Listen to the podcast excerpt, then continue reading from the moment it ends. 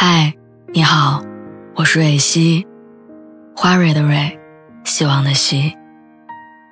今天你还好吗？你可以在微信公众号和微博中搜索“蕊希”，每天晚上我都会用一段声音陪你入睡。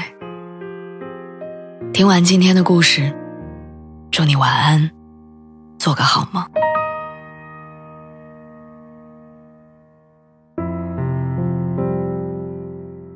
有句话说：“喜欢一个人，始于颜值，敬于才华，合于性格，久于善良，忠于人品。”如果说长相、身材、家境这些外在的条件决定了两个人能否开始，那落实在日常相处当中的一举一动，就决定了两个人是否能够长久。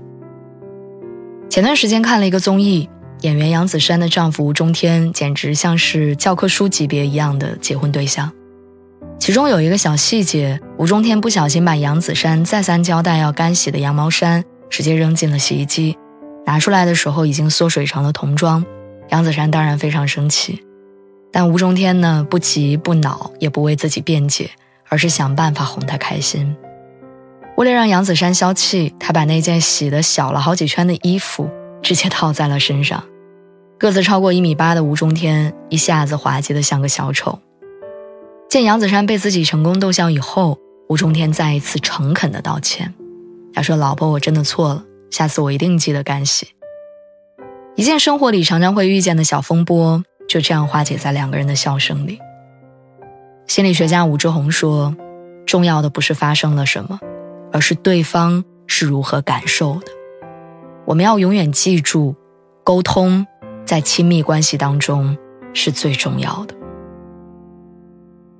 演员邱瓷炫和丈夫于晓光结婚的时候，她说：“如果可以，下辈子我也一定要遇到你。我现在准备向你求婚。”不了解他们故事的人也许不会明白，对于邱瓷炫来说，主动说出“我准备向你求婚”这样的话，要鼓起多大的勇气。邱瓷炫的奶奶重男轻女，从小没有给过他什么关爱，本应该是最爱孩子的妈妈。也因为精神失常，对邱子炫经常又打又骂，甚至让他去死。在遇到于晓光以前，这个从小没有得到过一丝温暖的姑娘，只能让自己成为自己唯一的依靠。哪怕拍戏成名以后，每一次颁奖典礼结束，邱子炫也只能一个人回家，坐在沙发上，没有任何能够分享喜悦的家人。遇到于晓光之后，他才开始明白。被爱包裹的感觉是这样。于晓光表达的“我想你”，就是直接飞到他所在的城市，在酒店等他收工。于晓光表达的“我爱你”，就是亲手为他画一幅素描肖像，告诉他：“你对我真的很重要。”于晓光总是喜欢对邱瓷炫说一句很肉麻的话，他说：“你是我人生永远的女主人公。”罗宾威廉斯说。世界上最可怕的，不是孤独终老，而是跟那个使自己感到孤独的人终老。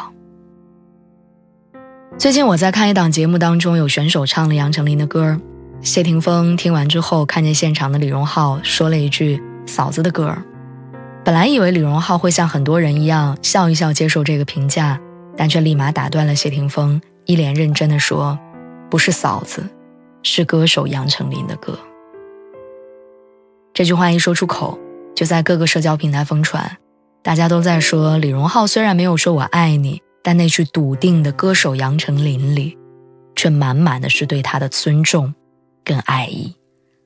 尊重对方的爱好跟成就，让相爱变成一加一大于二的事情。我一直很喜欢一句话：所谓相爱，不是两个人互相看着对方，而是他们看着同一个方向。真正的爱情就是这样的，可以共生，但不能寄生，因为爱从来不是一个人对另一个人的依附。希望你能够遇到这样的人，如果还没有，别着急，在不远的将来，我相信你会遇到。所以，要抱有美好的期待，然后认真生活。晚安，明天又是光芒万丈的一天。